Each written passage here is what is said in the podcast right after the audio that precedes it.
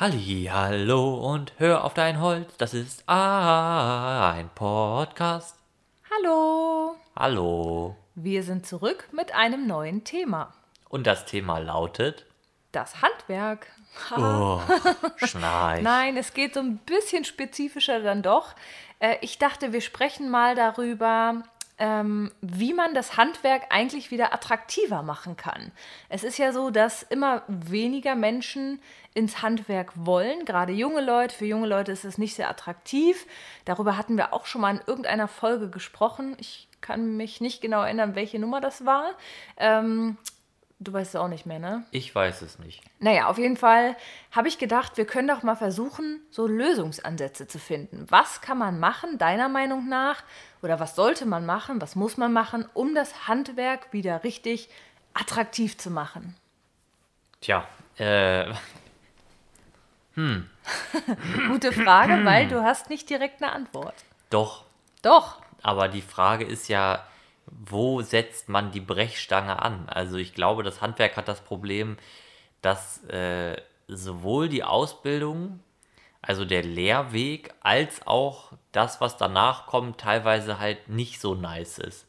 Also ist jetzt die Frage, wo arbeite ich zuerst dran? Muss ich zuerst an der Ausbildung schrauben? Dann sind die Leute wahrscheinlich immer noch nicht mega heiß drauf, weil der Job immer noch nervt. Oder schraube ich erstmal am Job an sich? Was ist denn nicht nice an den Sachen? Alles? Also ich glaube, Alles? glaube, dass für viele einfach äh, viele Arbeiten in der Tischlerei, in der klassischen Tischlerei, wie sie heute ist, nicht sehr interessant sind. Einfach weil es äh, teilweise halt doch sehr schwere Arbeit ist oder halt Arbeit, die sehr wenig handwerklich ist, sondern vielleicht sehr viel äh, technologisiert und das will man vielleicht gar nicht. Und in der Ausbildung denke ich einfach, ist es ein ähnliches Problem wie in der Schule auch. Also für mich ist das, wenn ich so da drauf gucke, immer so ein bisschen so wie ein Malbuch. Also Schule ist eigentlich auch wie ein Malbuch. Es wird eigentlich immer wieder nur geübt, wie male ich diesen Hund aus. Und dann male ich eine Katze aus. Und ich lerne halt immer wieder die gleichen Techniken und ich verfeinere die auch. Aber wenn ich dann sage, ja, jetzt möchte ich aber keinen Hund ausmalen, sondern ich möchte selber ein Einhorn malen, dann ist das halt falsch. Ich, und das ist halt, glaube ich, genau das, warum Handwerk oder das Tischlerhandwerk teilweise unglaublich unattraktiv ist, weil man immer auf diesem Punkt feststeht zu sagen, nein, ich male diesen Hund. Und das höchste der Gefühle ist, dass ich diesen Hund neu interpretiere. ja, soweit ist schon. Dass ich diesen Hund neu interpretiere. Und das ist eigentlich wie in der Schule auch. Also ist, das, was fehlt, ist dem Menschen an die Hand zu geben zu, und zu sagen, wenn du die Regeln gelernt hast, dann darfst du auch mal was anderes machen. Du darfst auch mal nicht nur das machen, was in unserem Buch steht. Und ich glaube, dass das dieser kreative Einfluss wäre, den das Handwerk braucht. Weil eigentlich ist zwischen dem Tischlerhandwerk und einem klassischen Produktdesign-Studenten, wie sich das viele vorstellen, gar kein Unterschied. Produktdesign-Studenten gehen ja auch oft ran und denken, geil, ich studiere jetzt und dann baue ich einfach so richtig nice Möbel, die ich mir ausdenke. Und genau das kann ich als Tischler, aber halt nur dann, wenn es mir gelingt, mich teilweise von diesem Malbuchcharakter zu lösen und zu sagen, nein, auch wenn alle sagen, ein Einhorn gibt es gar nicht, ich mal jetzt mal ein Einhorn, weil ich da Bock drauf habe. Und ich glaube, dass das, wenn sich das in der Schule ändern würde, voraussichtlich in einer Zeitachse X auch Einfluss auf das Arbeitsleben hat, weil man dann nämlich doch feststellt, okay, es ist halt doch mehr möglich als das, was alle machen, weil das Problem ist, wenn ich in der Schule lerne, nur den Hund auszumalen, dann werden halt auch danach im echten Leben 99% der Sachen aussehen wie dieser Hund oder sehr ähnlich aussehen wie dieser Hund, weil sich halt keiner traut, dieses bescheuerte Einhorn zu malen, was sie alle im Kopf haben. Und das macht es, glaube ich, in der Menge dann in beiden, also an beiden Enden, am Anfang des Berufslebens in der Schule und am Ende oder im, im Werdegang im echten Arbeitsleben sehr unattraktiv. Okay, wow, ich bin so ein bisschen erschlagen von deiner Malbuchmetapher. Ja, Und ich finde, ist ein das großes Malbuch Ich finde, es gewesen. ist ehrlich gesagt auch so ein bisschen wenig greifbar. Also so, weißt du, das ist so, so sehr Es abstrakt. ist wie die, wie die äh, Zinkeneinteilung auch. Ich denke, dass das ist vielleicht dann greifbarer. Man lernt immer wieder, wie sie aussehen soll, wie ich sie berechne und wie sie sein muss in der Schule. Und dabei geht halt vielen Leuten einfach verloren, dass das eine Richtlinie ist. Eine Richtlinie bedeutet nicht, dass das Gottes Wort ist. Das ist nicht der einzige Weg im Leben. Und wenn ich einen handwerklichen Beruf habe, dann wird er erst dann wirklich richtig erfüllen, glaube ich, für viele Leute, wenn man das baut, worauf man wirklich Lust hat, das, was einem einfällt und halt nicht im ersten Moment dann denkt, ach ja, nee, das geht ja so nicht. Ja und nein, würde ich jetzt mal sagen. Es Potz, Blitz, ja, das ist doch meine Antwort. ähm, es gibt aber ja auch die Menschen, die besser halt sowas können, nach strikten Vorgaben arbeiten. ja, aber Weil die Frage war ja, wie man es für andere interessanter macht. Ich sage ja nicht, dass das für... Ja, aber glaubst du, dass die, die so nach so strikten Vorgaben besser arbeiten können, vielleicht sehr kontrolliert, strukturiert arbeiten können, dass die das sowieso schon attraktiv finden, das Handwerk? ja, dann sind es aber im Moment nicht genug. Also meinst du, es ist so? Meinst Ja, du, es gibt Leute, die das mögen. Ich glaube auch, dass das dieses Abarbeiten für so? viele Leute ganz, ganz wichtig ist und äh, dass viele Leute ja auch gar nicht immer unbedingt Lust haben, selber nachzudenken. Und das finde ich auch okay. Das Problem ist nur ab dem Punkt, wo sozusagen anderen äh, unterbewusst oder bewusst dieser, dieses kreative Denken und dieses Hinterfragen sozusagen abgewöhnt wird, wird es halt uninteressant. Das ist eigentlich, finde ich, wie in der Schule auch. In der Schule lernt man auswendig zu lernen und nicht wirklich zu verstehen, warum Zusammenhänge sind, wie sie sind. Und das ist aber das, was man fürs Leben braucht. Also das heißt, wenn das Handwerk attrakt, also kreativer würde oder mehr kreativen Freiraum beinhalten würde, würde es halt auch sozusagen eine neue Zielgruppe ansprechen, eine neue Gruppe Menschen, die dann das Handwerk gegebenenfalls attraktiv fänden. Und es heißt ja nicht, dass diejenigen, die es sowieso schon attraktiv finden, dann automatisch weg wären. Das ist richtig. Und äh, ja, das, ich wollte jetzt gerade sagen, eine Hilfstätigkeit ist ja auch immer noch was anderes, aber das ist eigentlich Quatsch, weil darauf kann man es nicht beziehen. Äh, ich glaube, dass man einfach sich selbst hinterfragen muss, um Sachen attraktiv zu machen. Und ich glaube, dass gerade wenn man etwas hat, wie das Handwerk, wo man halt immer wieder sagt, ja, Tradition und das ist ja eigentlich auch was Schönes, aber Tradition kann halt irgendwann auch ein sehr, sehr enges Korsett sein, wenn wir schon bei diesen ganzen schönen Metaphern sind, äh, was einen irgendwann extrem einschneidet, wo man einfach, wo der Wandel sehr, sehr schwer wird. Und wir sehen das eigentlich, und ich glaube, das habe ich letztes Mal auch schon gesagt, jetzt bei Corona auch, dass plötzlich durch ein ungeahntes Ereignis ganz viele Firmen feststellen, Oh je, wir sind aber ganz schön lange stehen geblieben. Wir sind gar nicht mehr up to date. Wir haben viel zu viele Mitarbeiter, unsere Prozesse laufen überhaupt nicht.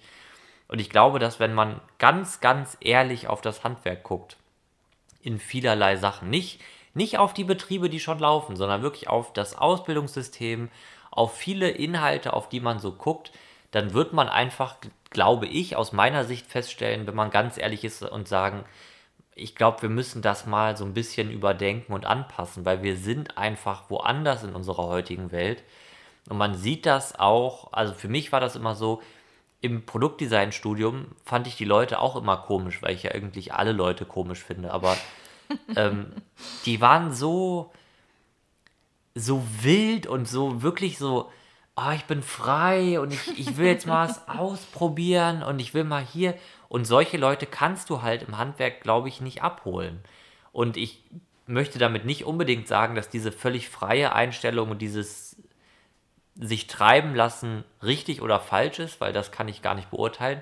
Aber ich glaube, wenn ich solche Menschen, diese jungen, kreativen Menschen, die, die Bock haben, einfach auch mal was anderes zu machen, wenn ich die abholen muss, muss und will, dann muss ich halt vielleicht, wie gesagt, dieses Korsett nicht ablegen, aber vielleicht anpassen und einfach solchen Leuten auch eine Chance geben, in das System oder das System für solche Leute passend zu machen. Allerdings frage ich mich gerade, inwieweit das umsetzbar ist, wenn du jetzt ein Unternehmer bist, ja, also hast meinetwegen eine eigene Tischlerei, bist, bist eben äh, der Meister da oben an der Spitze ähm, und hast ja auch ein bestimmtes ja, bestimmtes Auftragsbuch, ne? bestimmte Sachen, die abgearbeitet werden müssen nach bestimmten Vorgaben. Nein, eben nicht. Wir hatten es gerade bei Ligna TV. Man muss auch als Unternehmer sich hinterfragen und irgendwann einfach mal sagen, bin ich eigentlich überhaupt glücklich?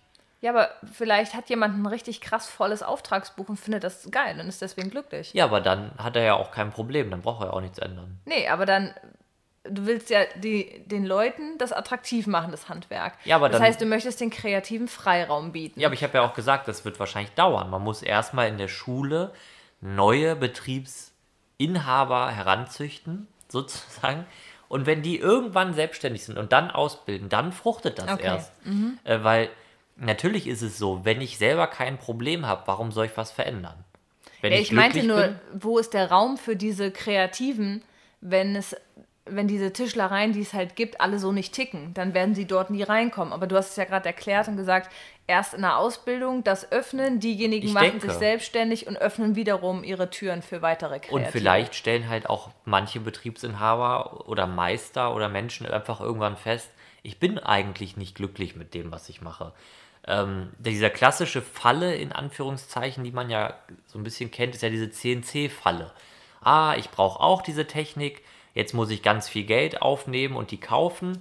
Ja, und jetzt muss sie halt nonstop laufen und weil sie nonstop laufen muss, muss ich halt damit Korpusmöbel fertigen. Und das ist eigentlich so ein bisschen so ein Teufelskreis aus dem es ja einfach, weil man Gelddruck hat, was du ja auch gerade schon meintest, äh, in Anführungszeichen volles Auftragsbuch, wird es schwer auszubrechen. Aber das hat äh, ein Dozent, und ich nenne ihn einfach auch namentlich, auch ein- ein geistiger Mentor in vielerlei Hinsicht, der mich doll geprägt hat, Sven Fischer, äh, damals auch gesagt. Er hat gesagt, alle, ich glaube, vier oder fünf Jahre hat er das gesagt setzt er sich ganz, ganz ernsthaft hin und fragt sich, bin ich glücklich mit dem, was ich mache?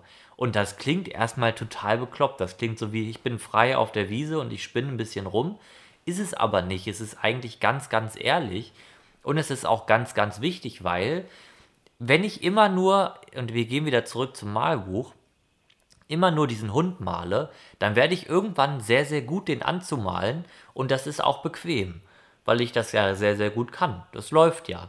Aber trotzdem muss ich mich ja irgendwann fragen, habe ich eigentlich Bock zum 400.000. Mal diesen bescheuerten Hund anzumalen? Und es kann halt sein, dass ich feststelle, nee, ich möchte was anderes machen. Ich möchte vielleicht gar nicht immer noch mit der CNC Plattmöbel bauen. Ich möchte vielleicht richtig geile Böden verlegen oder ich möchte vielleicht Holzhäuser bauen in Norwegen oder was weiß ich, worauf jemand Lust hat.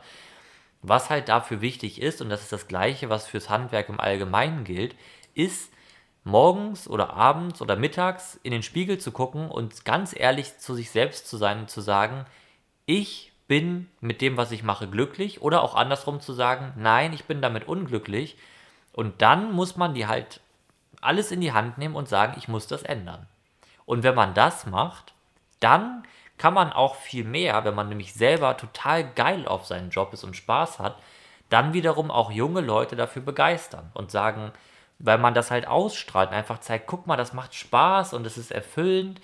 Und wenn man natürlich eher so ein bisschen einfach nur gestresst ist und dem Geld hinterher rennt und der CNC hinterher rennt oder den Kunden hinterher rennt, dann ist das natürlich nicht so jemand Junges drauf guckt und sagt, ja Mensch, da habe ich jetzt auch richtig Bock drauf.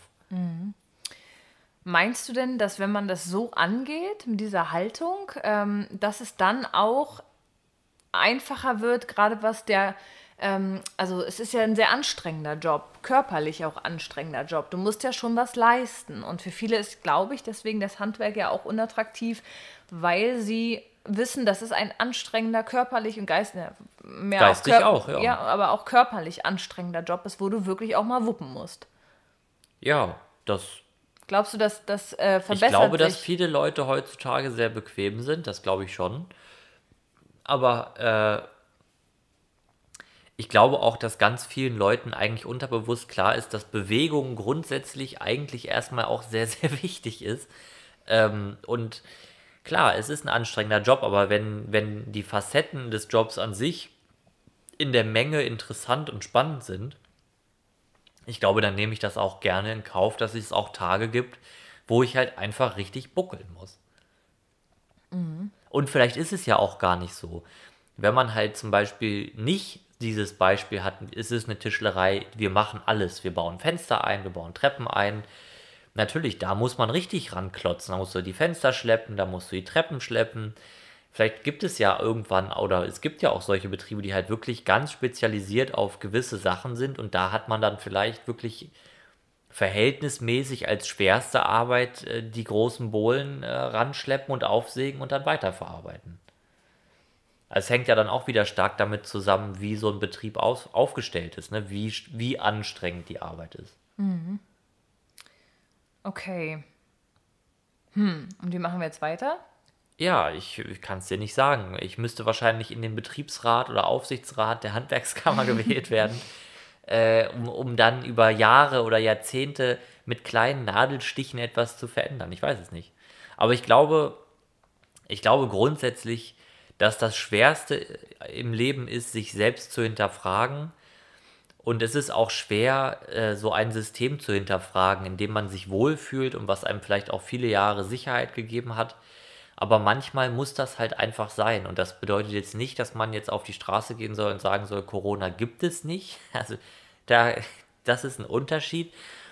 Aber es ist halt einfach so, dass man sich halt einfach fragt, sind wir eigentlich noch sind wir noch in dieser Zeit, in der wir sind? Also, das klingt total merkwürdig, ne? aber ist, ist das, was wir hier vermitteln, 2020 oder ist das 1970? Das mhm. muss man sich schon fragen und ich glaube, dass, ähm, wenn man ehrlich ist, teilweise man dann vielleicht wirklich auch leicht von Scham errötet feststellt, naja gut, nicht wirklich.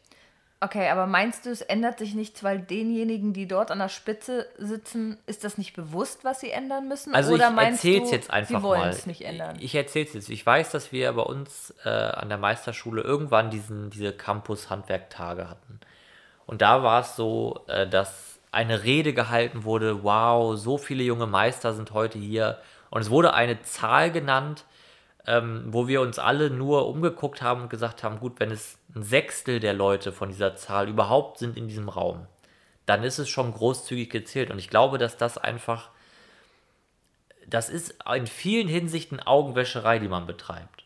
Weil was soll man auch anderes machen? Ähm, wenn man mit einem Schiff volles Met gegen einen Stein fahren würde, also man sieht schon, okay, das läuft darauf hinaus, dann gibt es halt zwei Möglichkeiten. Entweder ich gebe mir die Blöße und sage, ich habe Scheiße gebaut, ich muss umdrehen.